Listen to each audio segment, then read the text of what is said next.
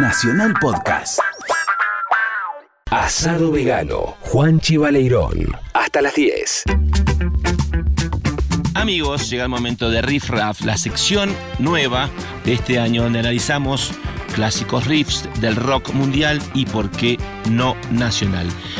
La vez pasada hablamos con el gran David Lebón sobre el emblemático riff de post-crucifixión, revelador, cálido como siempre David contando todo.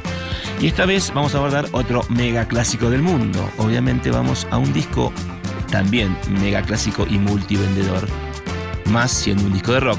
Hablamos Led Zeppelin 4, el gran disco que tiene Escaleras al Cielo. Y entre esos temas tiene este tremendo tema que es Black Dog, Perro Negro. Un riff ineludible. Un riff que tenés que tocar si tocas la guitarra. Un tema clásico con escala blusera en la. Vamos a hacer un poco de historia.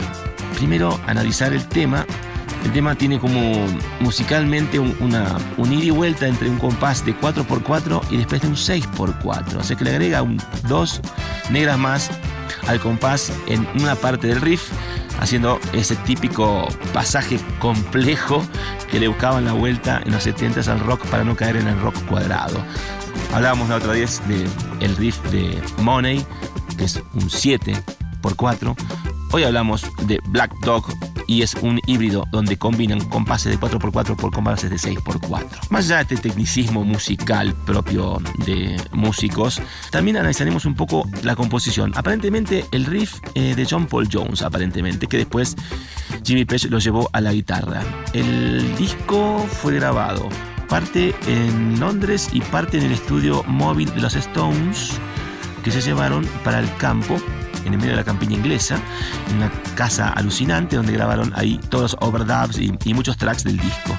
Inclusive baterías, donde se ha grabado batería en un pasillo que daba a una escalera, donde el típico sonido ambientoso de la batería de Bonham que le genera como un clima como de que, le pega bien fuerte. O sea, el, el, ambiente sonando hace una sensación psicoacústica como que le está pegando fuertísimo. De hecho, le pegaba fuertísimo, ¿no? Pero digamos que se puede captar claramente en estos discos porque fue bien captado el audio. Vamos de vuelta a este riff. Este riff está grabado por el productor Andy Jones, hermano de Clint Jones, quien fue que, el ingeniero de grabación, y nos cuenta que ese sonido que todo el mundo lo ve como oh, qué sonido. Y uno piensa en amplificadores especiales, un Marshall o un Hi-Watt de aquella época puesto en volumen tanto, con tal micrófono. No, señores, no, señores. Empecemos a, a barrer mitos. Ese emblemático riff está grabado directamente a la consola.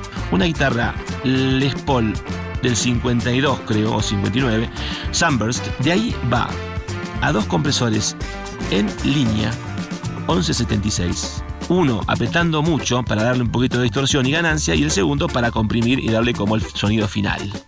O sea que no hay amplificadores, ni micrófonos puestos, ni parlantes sonando. Es el sonido de la guitarra de Page, sus dedos, su talento, a dos compresores 1176 en línea, uno detrás de otro.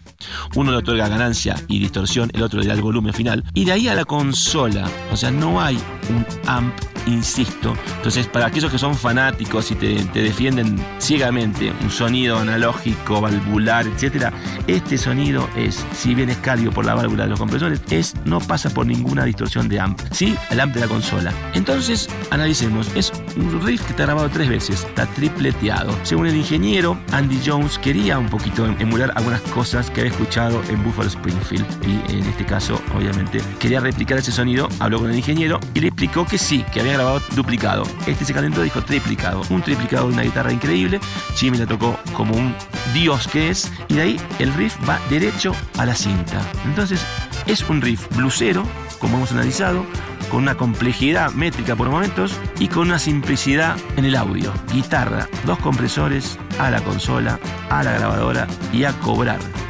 Jimmy Page, como siempre, esa mezcla de genialidad y por momentos de prolijidad que lo hace único. El mejor guitarrista arreglador que tuvieron los 70s. Podemos hablar de virtuosos y emblemáticos setentosos, pero Jimmy Page no hay duda que se lleva el premio al mejor productor de guitarras y arreglador de guitarras. Tipo que abría la guitarra a un mundo mucho más amplio que lo que hasta ese momento era en el rock, con overdubs, con triplicados, con afinaciones extrañas. Toda una cosa genial del gran Jimmy, el brujo, como le decían. Así que esta es la historia de el gran riff Black Dog que vamos a escuchar a continuación para darle un broche de oro a este hermoso y revelador riff raff con Black Dog de Led Zeppelin.